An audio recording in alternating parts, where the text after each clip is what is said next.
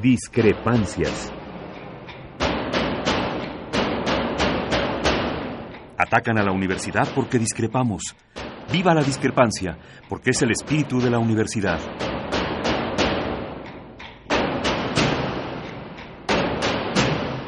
Martes de Discrepancias. Conducen Miguel Ángel Velázquez y Mariana Suárez.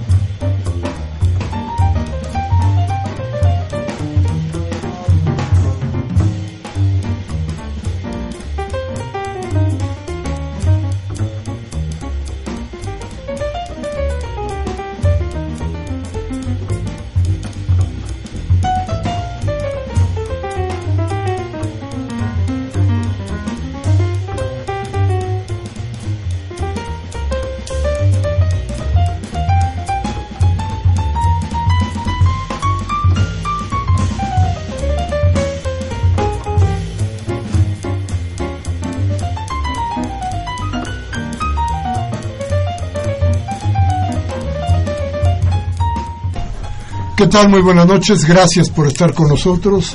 Esto es, una vez más, Discrepancias. Estamos en Radio UNAM.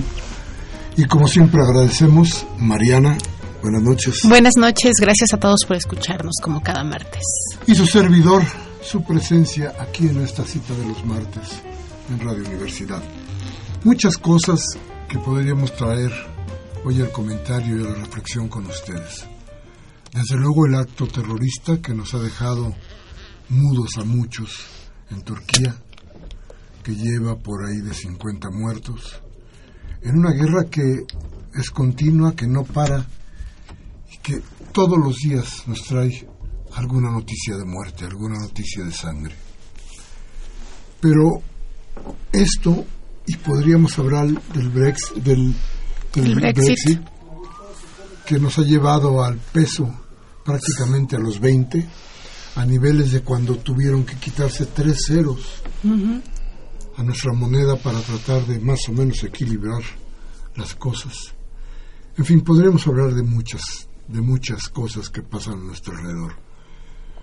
Pero lo cierto hoy en nuestro país es que hay un conflicto que parece que no tiene salida un túnel negro donde no se ve ninguna luz.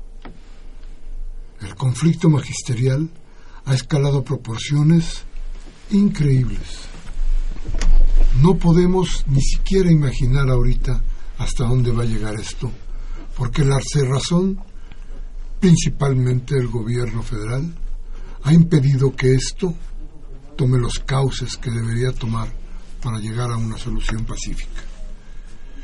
Ya vimos y ya comentamos aquí lo que pasó en, en Nochistlán.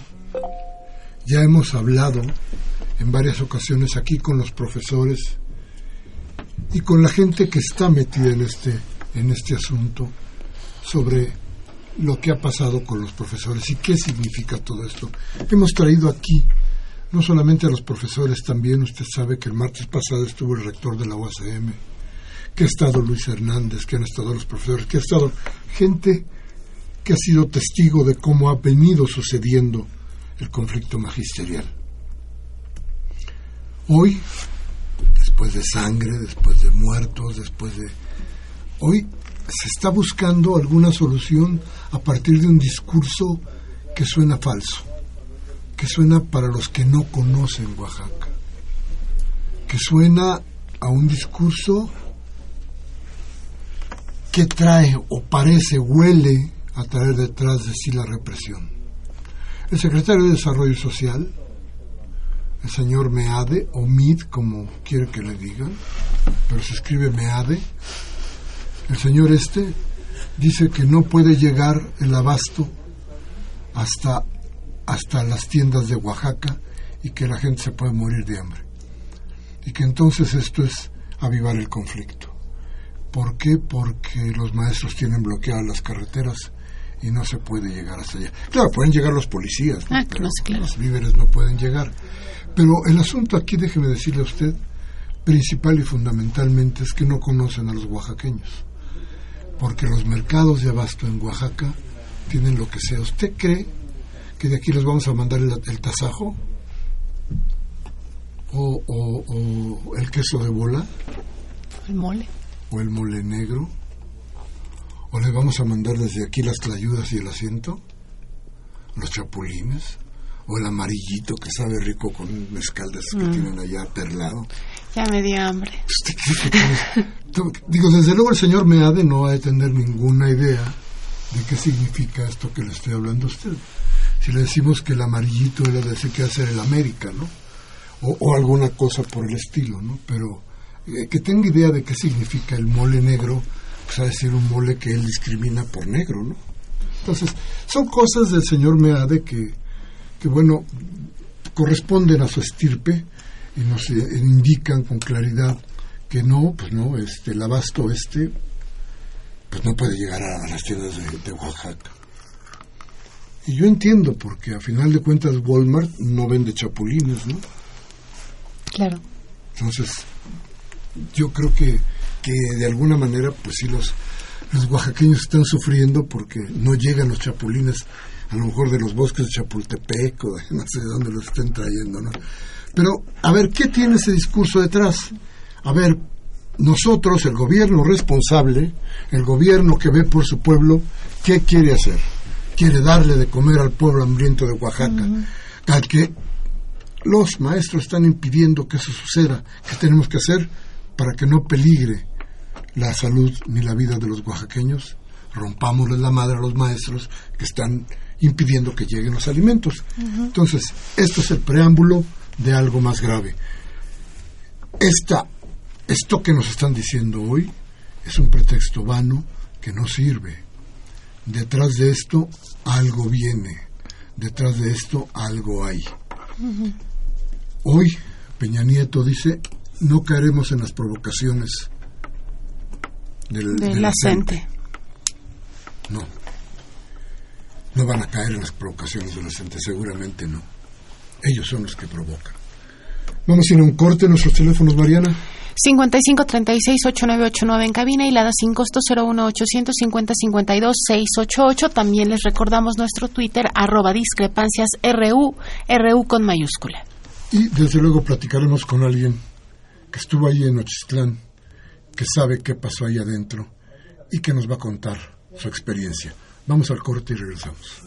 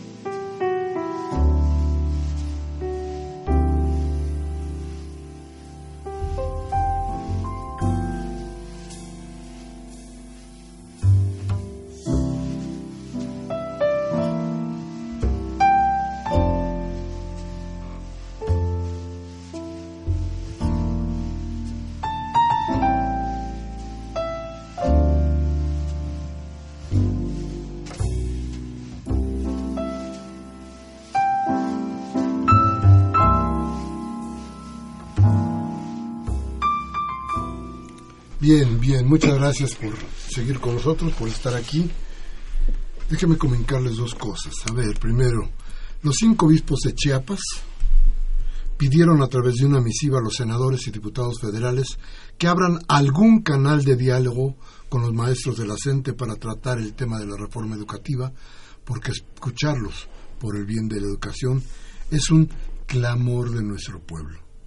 Déjeme decirle que en muchos estados de la República, yo diría que prácticamente en todos, ya hay una protesta, ya hay una idea de que tiene que haber el diálogo. En fin, ya también... El titular de Sede Sol, José Antonio Meade, Lo que ya nos decías, eh, dijo que estudia la posibilidad de abastecer por la vía aérea las más de mil tiendas de Diconsa que no se han surtido en el estado de Oaxaca a causa de los bloqueos carreteros que mantiene la CENTE y en los estados de Oaxaca, Michoacán, Guerrero, Chihuahua, Sinaloa y Estado de México continuaron las protestas de profesores en rechazo a esta reforma educativa y la represión en Ochixtlán. Está pensando señor Meade que los los este, los helicópteros del, del, servicio de agua, ¿te acuerdas? Ah, sí, claro. Sí pueden ser pueden también llevar pueden bueno, y hoy la reunión con empresarios, ¿no? Que se ve qué es lo que les y gobernación gobernación le promete a los empresarios que va a arreglar las cosas.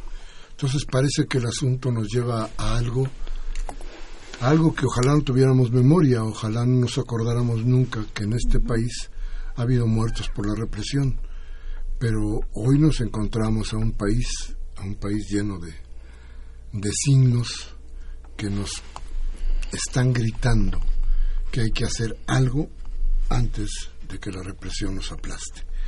Y bueno, vamos a presentarle a nuestro invitado.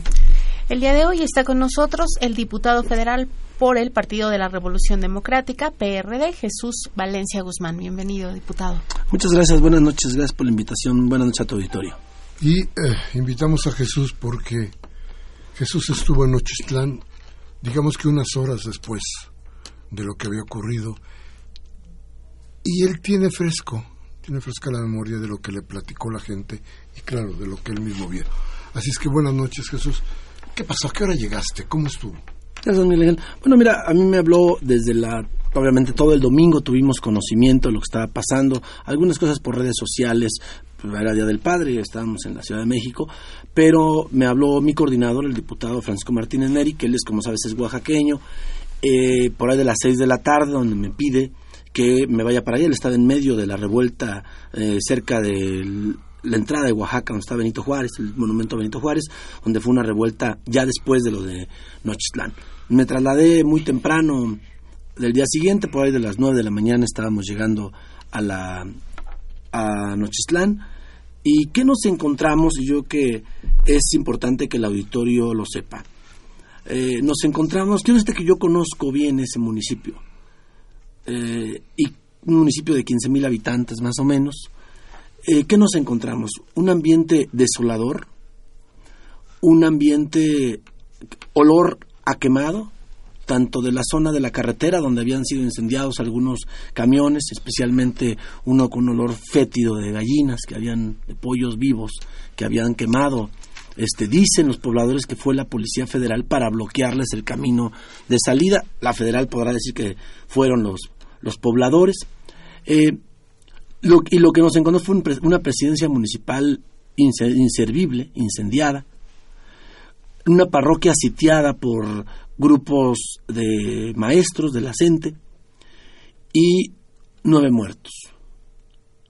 Entre ellos un niño de 16 años, nueve muertos. Nueve muertos. Cuando todo el mundo hablaba de ocho, nada. Cuando todo el mundo hablaba incluso de seis, luego por ahí del día se fueron a ocho, y son nueve muertos, incluyendo un menor de 16 años. Un joven que Ninguno, esto no quiere decir, no justifica absolutamente nada, pero ninguno, por cierto, eh, tenía que ver con el movimiento magisterial. Todos eran este, pobladores, pero entenderán que en un municipio, en un bloqueo que de la Nochislán es clave para llegar a la capital del estado, porque ahí se divide, digamos, parte de la, de la carretera federal y la, la autopista. Entonces, ese bloqueo se vuelve importante aproximadamente 300, 400 maestros, según nos narran, este, tenían este, les tocaba ese ese punto de bloqueo. Y obviamente en un municipio donde viven 15.000 personas, pues entenderemos que un maestro o un poblador tiene un primo, un tío, un hermano, a su papá, a sus hijos, siendo maestros, porque es un municipio pequeño. Y eh, nos narran, yo platiqué con una de las doctoras que estuvo atendiendo en la parroquia, toda vez que los dos, las dos pequeñas clínicas que hay ahí fueron tomadas por la Policía Federal y solamente aceptaban lastimados, heridos de las fuerzas federales, no civiles.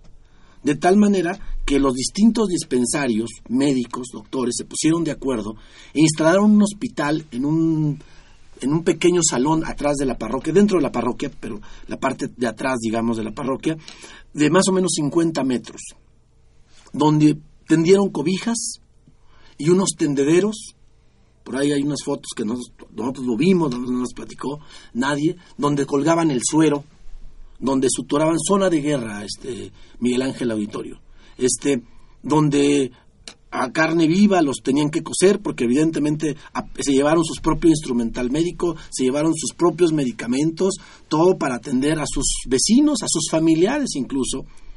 Y a las nueve y media de la mañana me refieren, empezaban a llegar los primeros heridos de bala de bala de bala.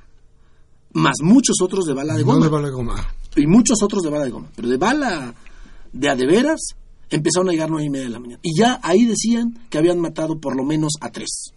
En ese momento ya se hablaba en el pueblo de tres, que es lo que hace que suenen las campanas de la iglesia y el pueblo, evidentemente, se suma a la resistencia de los maestros, como son ese tipo de resistencias con palos, con este, piedras y lo que encontraban, y se enfrentaron con una policía federal, con, con, almas de alto poder, como hay escenas, eso, a diferencia, y lo digo respetuosamente, donde nos traen en la duda qué pasó con los 43, nos, ahí nos traen con distintas versiones, aunque todos podemos imaginar qué pasó, eh, pero aquí es evidente que la Policía Federal disparó armas de fuego, hay videos, yo los tengo los videos, claros donde disparan contra la gente.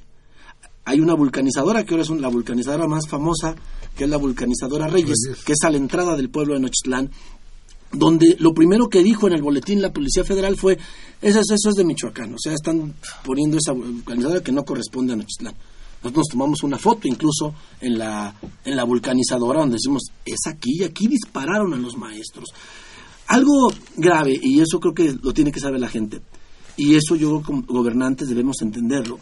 El presidente municipal en funciones y su hermano, el diputado local electo por el PRI ambos, prestaron el rancho que ellos tienen de la comunidad, un rancho de su propiedad, para que las fuerzas federales descendieran y desde ahí se armaran y desde ahí atacaran a la población que ellos gobiernan.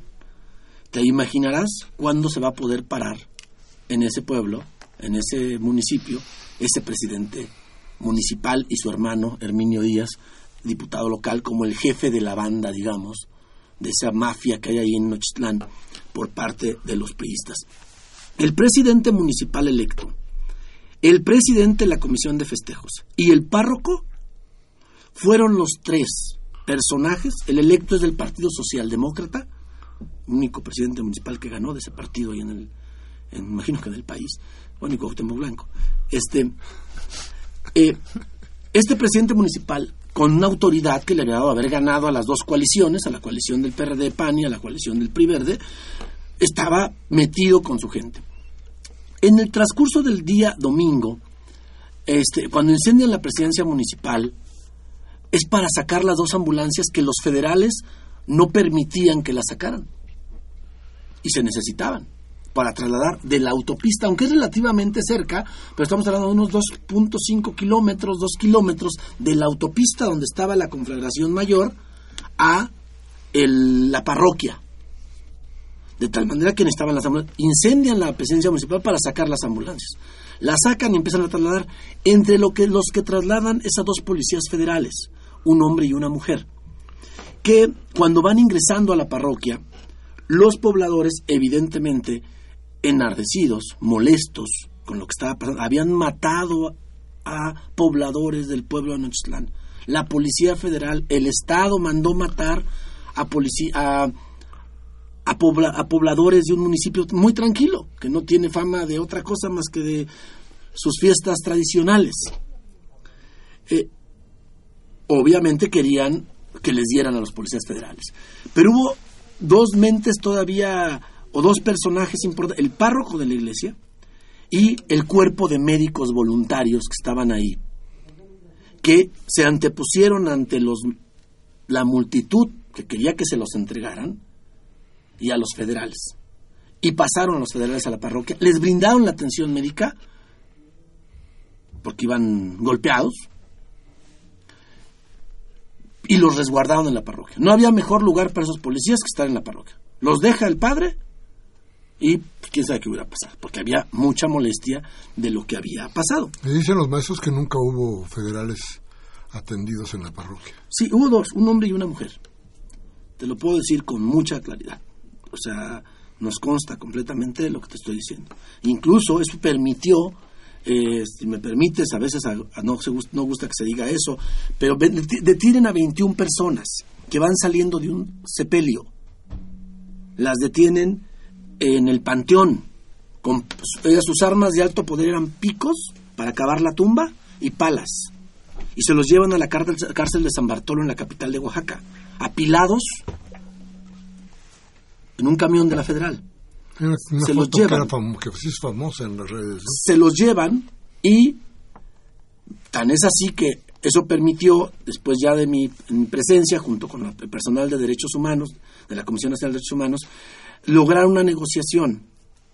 Eh, en mi caso me tocó hablar directamente con Guillermo Lerdo de Tejada, coordinador de asesores del secretario de Gobernación, y el delegado de la CEGOP en Oaxaca, el secretario de Gobierno, y buscar entre todos un acuerdo lo más pronto posible que pasaba por que los federales fueran entregados porque seguramente estaban preparando algún operativo para ir a rescatarlos y con y a matar otros 10, ¿no? O sea, finalmente eh, así se manejan. No no le interesaba a la gente ya tener a los federales ahí porque eso eso hacía endeble o había una posibilidad que los fueran a rescatar. Finalmente a las 7 de la noche del día martes fueron liberados los dos policías federales llevados a la capital de Oaxaca en compañía del párroco, en una ambulancia de, derechos humanos de, la Comisión Nacional, y, y, al momento también liberados los 21 detenidos que estaban en la cárcel de San Bartolo y regresados a, a, la, a Nochitlán, a la Asunción Nochitlán. ¿Qué, ¿Qué, vimos y qué es lo más grave, Miguel Ángel Auditorio?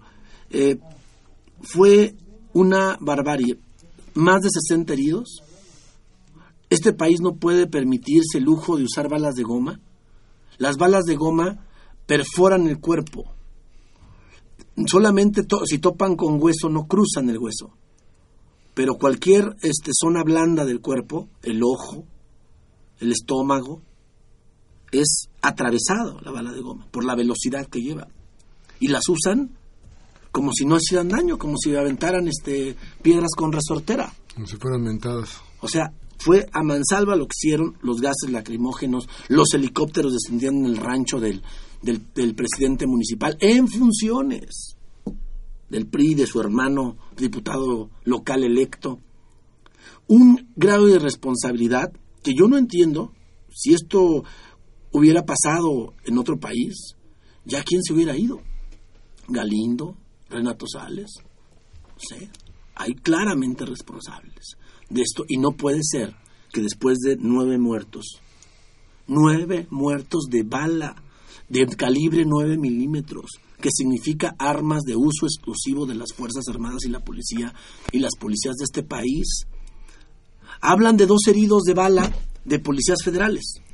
Y decía el presidente municipal Rubén Alcides, el electo, decía, es que ellos son el diablo, porque todo el mundo habla de ellos, pero nadie los vio.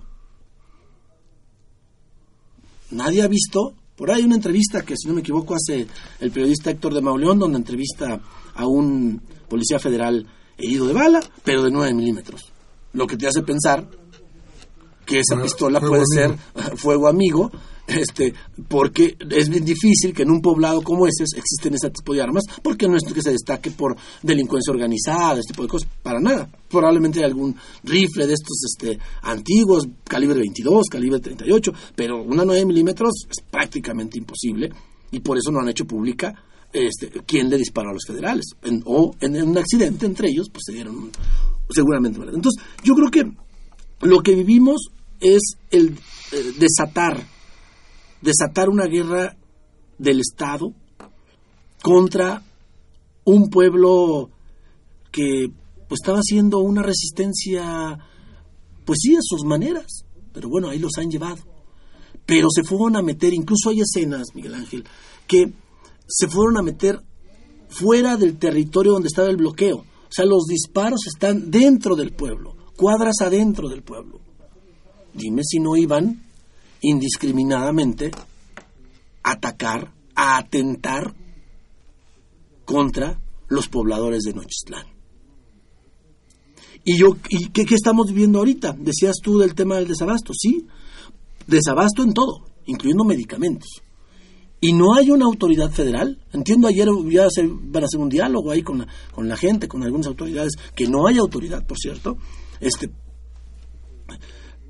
y el desabasto de medicamentos, imagínate jóvenes que recibieron balazos de goma o de las otras balas, de las balas de veras, este, pues necesitan medicamentos para el dolor, inyectables, que no hay en el municipio. Que por cierto, es mi deber decirlo que hubo, vinieron a la Ciudad de México y el jefe de gobierno instruyó para que solidariamente, como en la ciudad, se mandaran medicamentos, están llegando mañana a la capital, bueno, a la capital, perdón, a la a medicamentos de ese tipo de inyectables que son muy importantes porque no están siendo atendidos en los hospitales. Algunos en que se abrieron, que se fueron a Tehuacán, Puebla, o algunos a Guajuapan, o incluso a la capital, pero es hay miedo. Eh, eh, en resumen, yo diría que ese, ese municipio eh, hay miedo, hay dolor, hay tristeza, pero hay más coraje les mataron a sus pobladores, sin deberla ni temerla.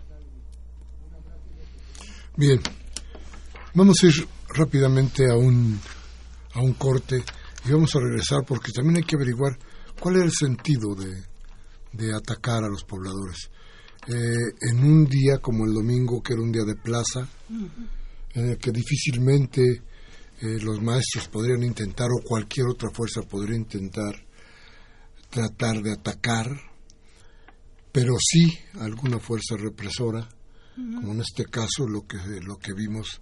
Y Nochistlán es otro, otro yo, yo, yo creo que es otra herida más en este cuerpo del país que cada día está más lacerado.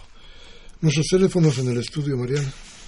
5536-8989 y la sin costo 01800-5052-688. También nuestro Twitter, arroba discrepancias RU, RU con mayúscula. Vamos al corte y regresamos.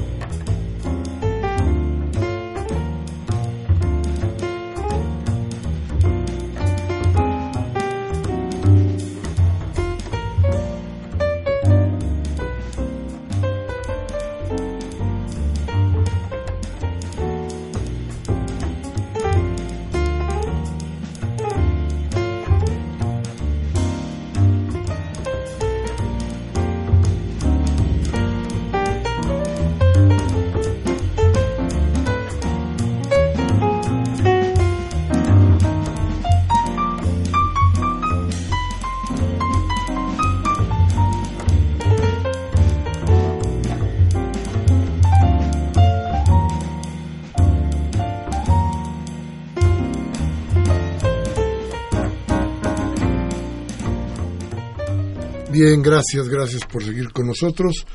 Gracias por estar en discrepancias donde lo que tratamos es de darle a usted información suficiente para que haga una reflexión, desde luego, sopesando lo que le dicen en otros lugares y lo que nosotros podemos conseguirles de información. Nuestros teléfonos. En cabina tenemos el 5536-8989 y la alada sin costo 01850 52 688. Fíjense que Jesús Mariana, que Mariana Jesús, que me llama mucho la atención cómo el señor Meade ha ido ha ido planteando esta cosa del desabasto y en ningún momento que yo me acuerde, a lo mejor estoy equivocado, ha pedido o ha hablado de medicamentos. De eso no lo he oído. No. Habla de leche, habla de arroz, habla de azúcar, me parece. Pero de medicamentos no. Eh, ¿Será que nadie le habrá dicho que haya muertos y heridos? Ah, puede ser, ¿no? Total, no es más que el secretario de Desarrollo Social, no tiene que ser ni la Cruz Roja ni, ni una ONG, no, él es simplemente un señor que está buscando votos, perdón, que está tratando de hacer una labor social a partir del gobierno federal, ¿no? En fin, pero, pero lo que decíamos aquí, curiosamente, medicamentos. ¿Hay cuántos heridos? Mira, ahí nos narraban más o menos 60 heridos y que lo que hicieron fue un protocolo entre los médicos se organizaron, los médicos de los dispensarios. ¿Cuántos médicos hay ahí? Parece que iba a seis médicos entre, y enfermeras de, que, auxilian a los médicos. Todos se trasladaron y se organizaron entre ellos y ubicaron ese, ese espacio de 50 metros más o menos de, de largo por unos 10 metros de, de ancho, ese espacio, eh, donde estaban los más graves, los medianamente graves y los que iban lesiones leves, digamos, que entonces se organizaron, hicieron su propio protocolo y les permitió salvar vidas. Ahí en ese lugar, en un lugar, de veras no, porque la gente no, no, nos puede ver, pero yo puedo comentar que era un lugar que se sentía eh, muy extraño, muy extraño, muy, muy fuerte, digámoslo, sangre tirada por todos lados, porque así llegaban Obviamente, aunque los médicos hacían un esfuerzo porque fuera lo más salubre posible, pues no puedes tener. En cobijas llegaba uno, la, empapaba de sangre y tiraban la cobija y llegaba otra cobija que la propia comunidad daba. De tal manera que después de eso, pues viene el tema de, de, las infecciones, medicamentos básicamente inyectables que se requerían. Eh, te reitero, ya llegaron algunos, pero fue un tema muy complicado y efectivamente, no nada más el gobierno federal, también el gobierno del Estado, también la insensibilidad del gobierno del Estado. Fue verdaderamente atroz, atroz. O de Gabino Cuey es indiscutible, ¿no? Se le cayó cualquier posibilidad que tenga de, de volver a poder hablar con, con, el pueblo en ningún momento, de ninguna manera, de ninguna forma, ¿no? Creo que ahí ya se le fue de las manos la vida política además de la vida de sus pobladores o al revés ¿no? pero este pero el, asunto aquí que yo te yo te preguntaría y qué pasa con los diputados y qué pasa con con el ámbito político qué está sucediendo del otro lado el silencio de pronto parece también cómplice no yo te quiero decir en el caso específico de del PRD al tener nuestro coordinador de la fracción parlamentaria que es maestro que fue el rector de la Universidad Autónoma de Benito Juárez de Oaxaca, que es reconocido, el diputado Francisco Martínez Neri, y que además hay muchos diputados en el PRD, muchos diputados oaxaqueños, que son electos en Oaxaca o electos en otras partes, llámese Estado de México o Distrito Federal, pero que son de origen oaxaqueño. Por supuesto que ha habido una reacción, primero, de rompimiento absoluto con el gobierno de Gabino Cue rompimiento absoluto por parte del PRD y del grupo de diputados encabezados por el diputado, Francisco Martínez Neri. A otros nos llamó para que apoyáramos, fue mi caso, a temas de interlocución, de estar trabajando, ayudar lo que se pudiera, pero yo creo que lo que está haciendo la fracción parlamentaria del PRD en Oaxaca especialmente, o sea, más de concentrarse aquí, que aquí ha habido movilizaciones, allá en Oaxaca, es muy importante. La presión al, gobierno del Estado, que también es corresponsable de lo que pasó. También se envió una, una carta al secretario de Gobernación, antes de que pasara lo de Nochistlán, exigiendo el tema del, del diálogo. La, soberbia de personajes como Aurelio Nuño, que lo ves verdaderamente pareciera que es una gracia, digamos, cómo se comportan, es verdaderamente lacerante para la población de Oaxaca. Entonces, yo creo que, que sí, yo cometimos errores, Miguel Ángel, eh, y que estamos remediando o tratando de resarcir esos errores, porque nunca nos debimos haber alejado de la lucha magisterial. Más allá de la parte radical que puede haber en todos los movimientos, nunca debimos habernos alejado de la lucha magisterial. Yo te puedo decir que eso nos costó la gobernatura en el estado de Oaxaca. Habernos alejado de los maestros, sabiendo que no es lo mismo, por eso la reforma educativa es muy complicada para, para estados como Chiapas, Oaxaca, Guerrero o Michoacán, no es lo mismo que estados del norte del país, donde sus condiciones son otras. Y qué bueno que donde funcione, pero donde no te tienes que buscar pues, métodos o medidas de inclusión dependiendo el, el lugar en donde estás. O sea, Oaxaca es combativo.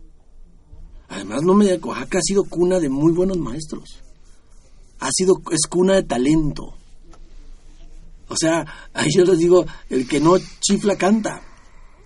Pero todos los oaxaqueños, o sea, o la inmensa mayoría de oaxaqueños son talentosos. En muchos sentidos, hay muy buenos profesores. La historia ha demostrado que Oaxaca da talentos a este país. Las marchas, allá hay dos tipos de marchas. Una, la parte muy política que encabeza el PRD, allá en Oaxaca, por el diputado Francisco Martínez, y la otra, la más social, que no, deja, no por eso deja de ser importante, la más social que encabeza el maestro Toledo, que ha sido como la, la voz y obviamente con el prestigio. El artista que, se le reconoce no solo en México, sino en el extranjero, que ha encabezado ese tipo de, de circunstancias. Entonces yo creo que hay mucho por hacer. Nosotros este, vamos a estar apoyando al pueblo de Nochistlán, a su población en la medida de nuestras posibilidades. No, no queremos politizar el tema, no se trata de eso. No se vale sacar raja política en un momento como estos, pero sí ser solidarios. Devolverle a Oaxaca lo mucho que nos ha dado al país.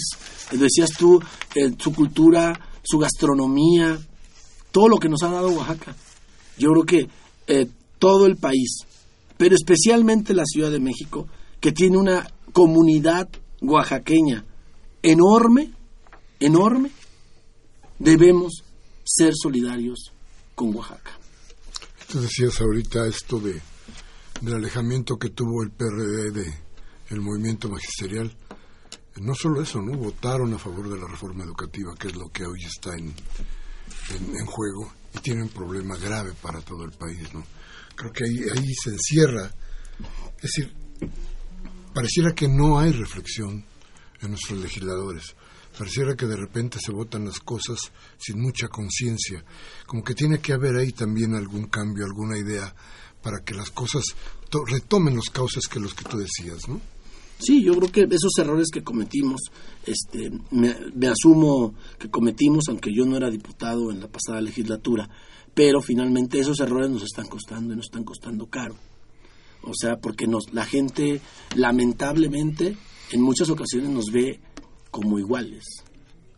Cuando yo te puedo narrar o, comentar cuando me llamó el diputado Francisco Martínez Neri en medio de los gases lacrimógenos, en medio de la de esta problemón que hubo también en la capital oaxaqueña, ese mismo domingo ya del padre, donde la gente le decía, encabece usted, usted es el rector, encabece usted. Y, y, había reclamos fuertes por las acciones, y ahí yo recuerdo muy bien, el coordinador tomó una definición política que yo me atrevo a decir que no consultó casi con nadie, pero que fue seguida por todos. Romper definitivamente con el gobierno del Estado.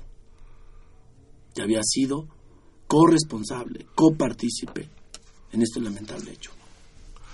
¿Hay alguna acción que se esté preparando por parte de la Diputación para, para tratar de llamar, de frenar la violencia, cuando menos? Se armó una comisión, como sabes, en la comisión permanente, se armó una comisión de diputados donde por supuesto incluido el PRD, donde este, se pretende llamar a comparecer primero y que nos expliquen, o que les expliquen a los diputados que están en la permanente, no en mi caso, que les expliquen cómo fue instrumentado el operativo.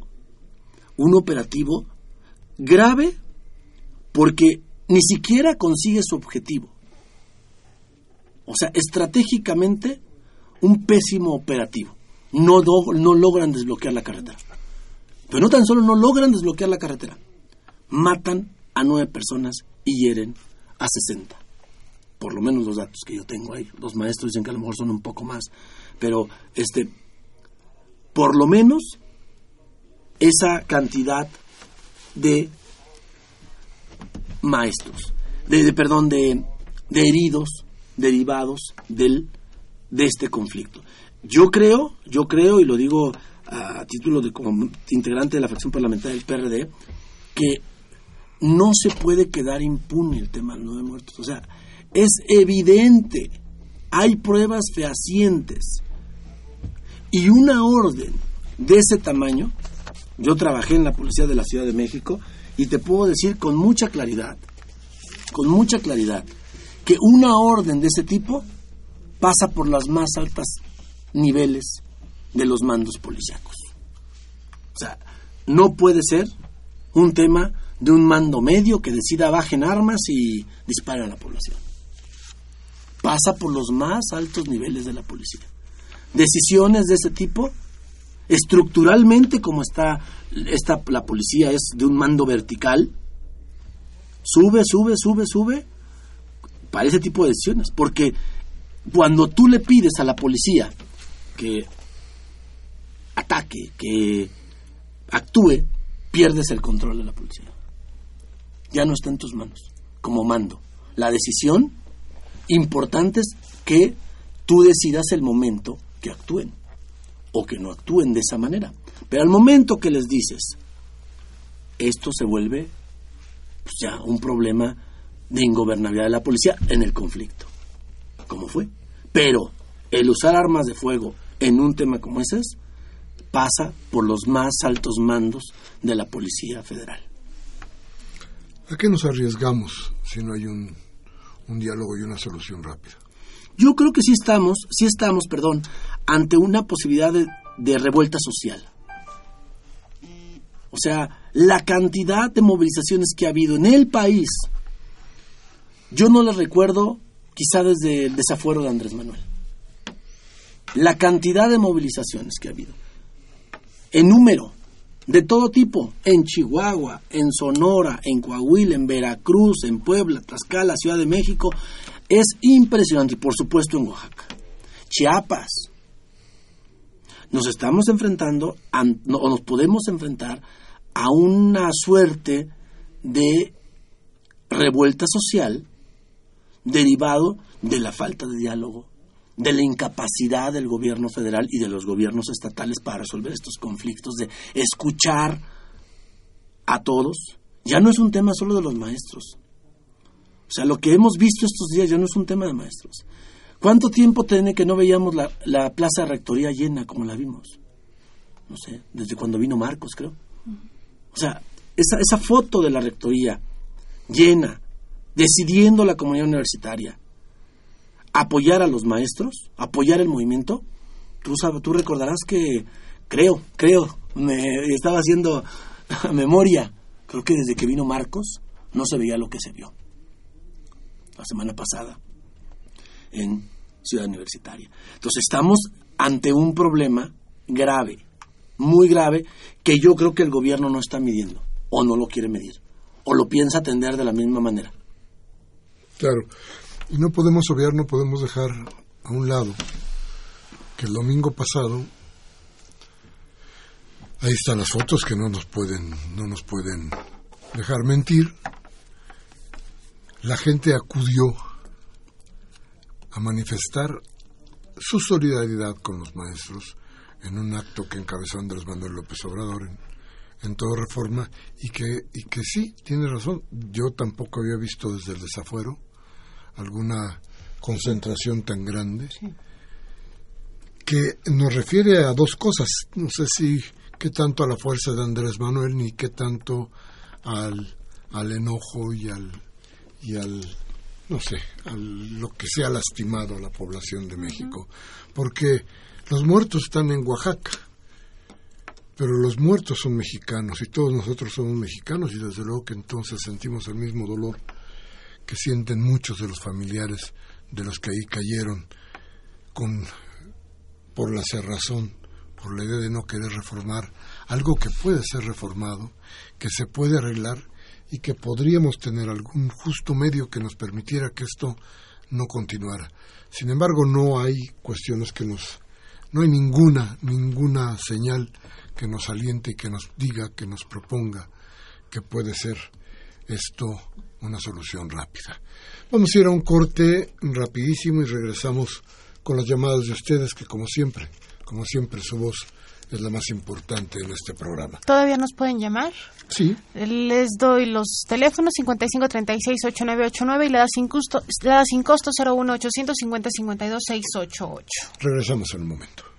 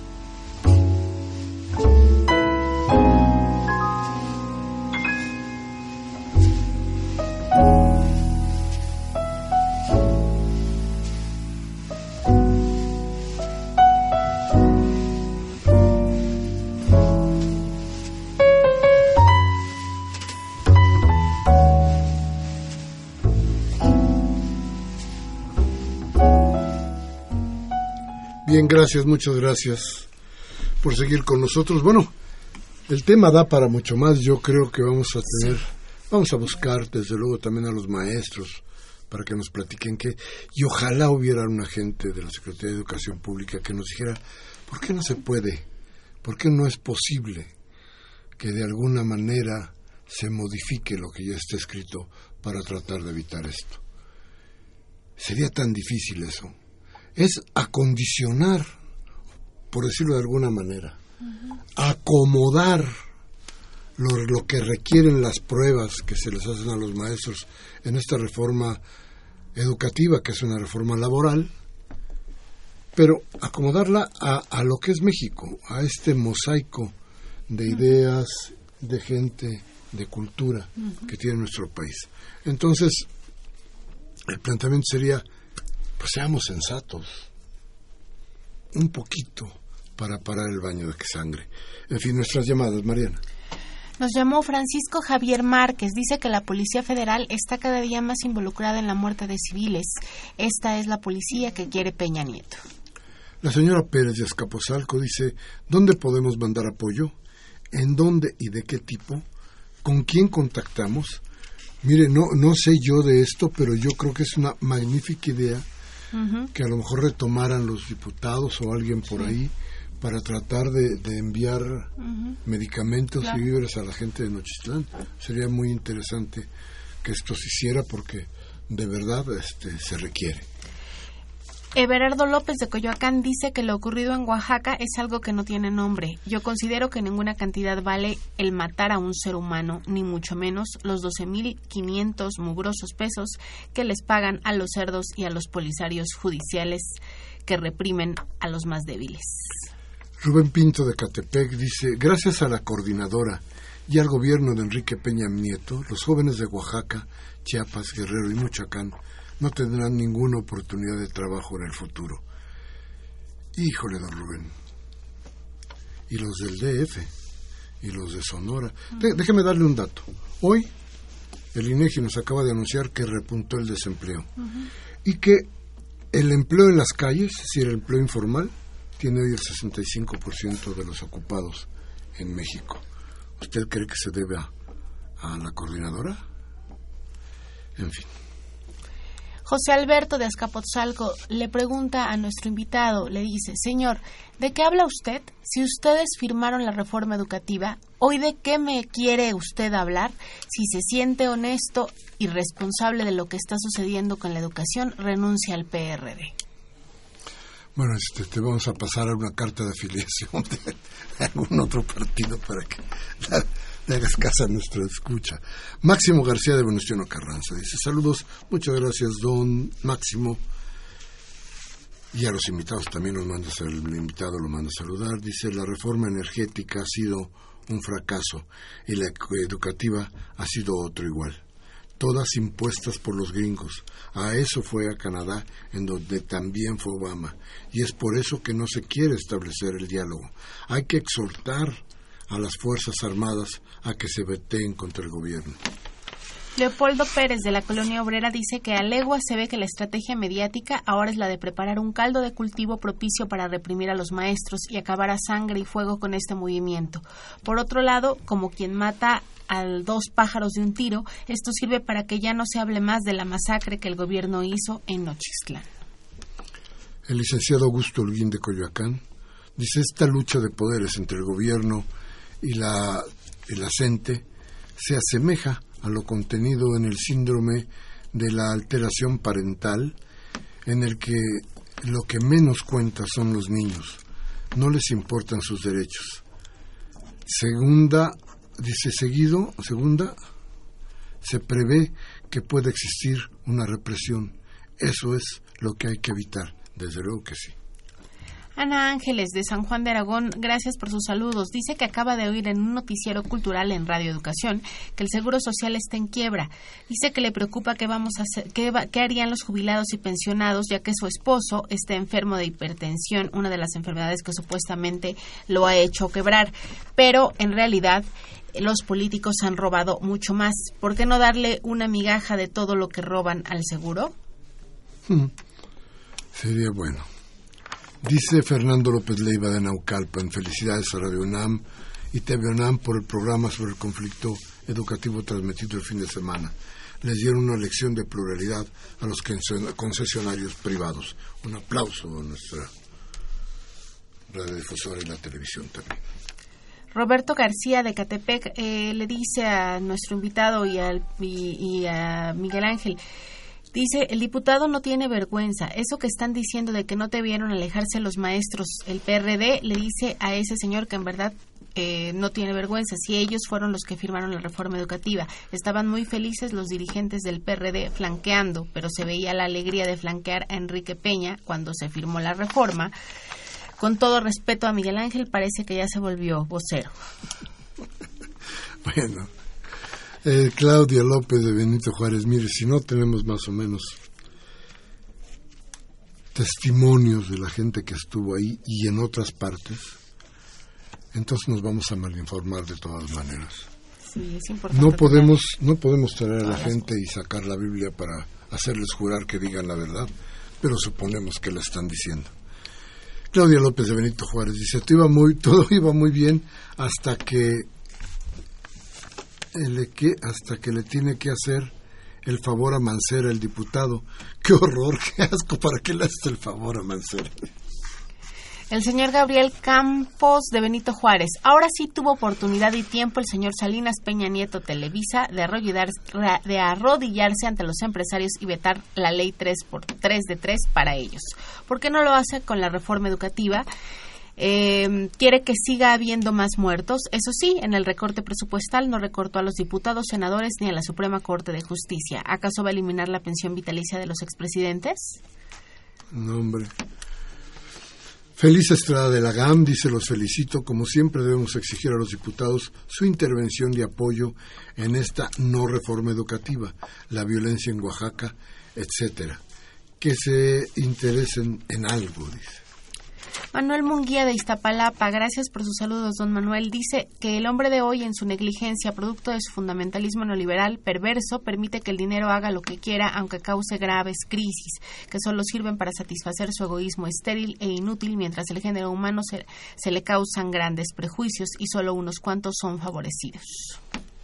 Agustín Mondragón del Centro Histórico dice, a los radioescuchas y a los del programa les digo que lo de Oaxaca la orden tuvo que haber partido de Enrique Peña Nieto ejecutada por Chong y dio la orden a algún general de aquella zona y como siempre pasa en este sistema corrupto, desgraciadamente los que serán encarcelados son los autores materiales que solo mantienen su fuente de trabajo y los convierten por su necesidad en asesinos directos de la población y los medios comerciales son tan serviles al presidente que nadie ha pasado los gritos de mexicanos y canadienses eh, de Enrique Peña Nieto, asesino de los mexicanos y dictador de México. Estamos estos medios cómplices de los nueve asesinados por el sistema neoliberal. Mira la jornada, este, don Agustín, ahí hemos hecho cosas estas. Manuel Munguía nos vuelve a llamar y nos dice que a los neoliberales obtusos en esta aguda crisis social no les importan ni los niños, ni la juventud, ni los maestros o la educación, lo que nos deja ver el estado mental de todos estos energúmenos que no solo tienen a México en una crisis miserable, sino a todo el mundo. Tratan de darnos una visión apocalíptica. La señora Silva de Coyoacán dice, ha ido a todas las manifestaciones de las reformas que solo son para saquear al pueblo y no entiende cómo es que la gente no se queja de los políticos que están dejando una economía muy débil. Ella y su familia apoyan a los maestros. se nos acabó el tiempo. Muchas gracias. Jesús, ¿cuál es tu último comentario? Rapidísimo. Nuevamente, nuestra solidaridad al movimiento magisterial lo digo en nombre de la fracción parlamentaria del PRD, este, reconocemos que se cometieron errores en el pasado, que hay que corregirlos, tenemos que hacerlo. Y cuando yo hablo de una revuelta social no es menor. El mes, hace mes y medio, el presidente de la República envió al Senado de la República una iniciativa muy importante de reformas a la Ley Federal del Trabajo. Reforma laboral que se discutirá en el periodo ordinario de sesiones que inicia en septiembre ¿Y ante qué estamos? Ante otro problema social, ahora con los sindicatos, con los trabajadores. Y que nos lleva, o sea, lo que están haciendo, ya habrá oportunidad de que platiquemos del tema de la reforma laboral, pero que es una tras otra, pareciera que no se conforman con apagar este fuego, ya metieron otro, que ciertamente obedece a lo que los Estados Unidos le están pidiendo al gobierno de México. Bien, muchísimas gracias. Gracias a usted por estar con nosotros. Gracias, muchas gracias, Mariana. Un abrazo, gracias. Y como siempre, hoy 28 de junio del 2016, Humberto Sánchez Castrejón en los controles técnicos, Adriana Castellanos en asistencia de producción, Adrianita, gracias, Baltasar Domínguez en la producción. Por favor, síganos en arroba discrepancias RU, en alta, así como siempre le pido, yo le suplico que si este programa le ha servido para algo, si le ha servido para reflexionar, por favor, tómese un café con sus amigos mañana, hable de lo que aquí hablamos, piense, pero si no le da la gana, si no quiere pensar, si quiere que su cerebro permanezca virgen, cámbiele a Radio Fórmula o a Televisa o a MBS. Ahí no le tocarán el pensamiento. Hasta la próxima.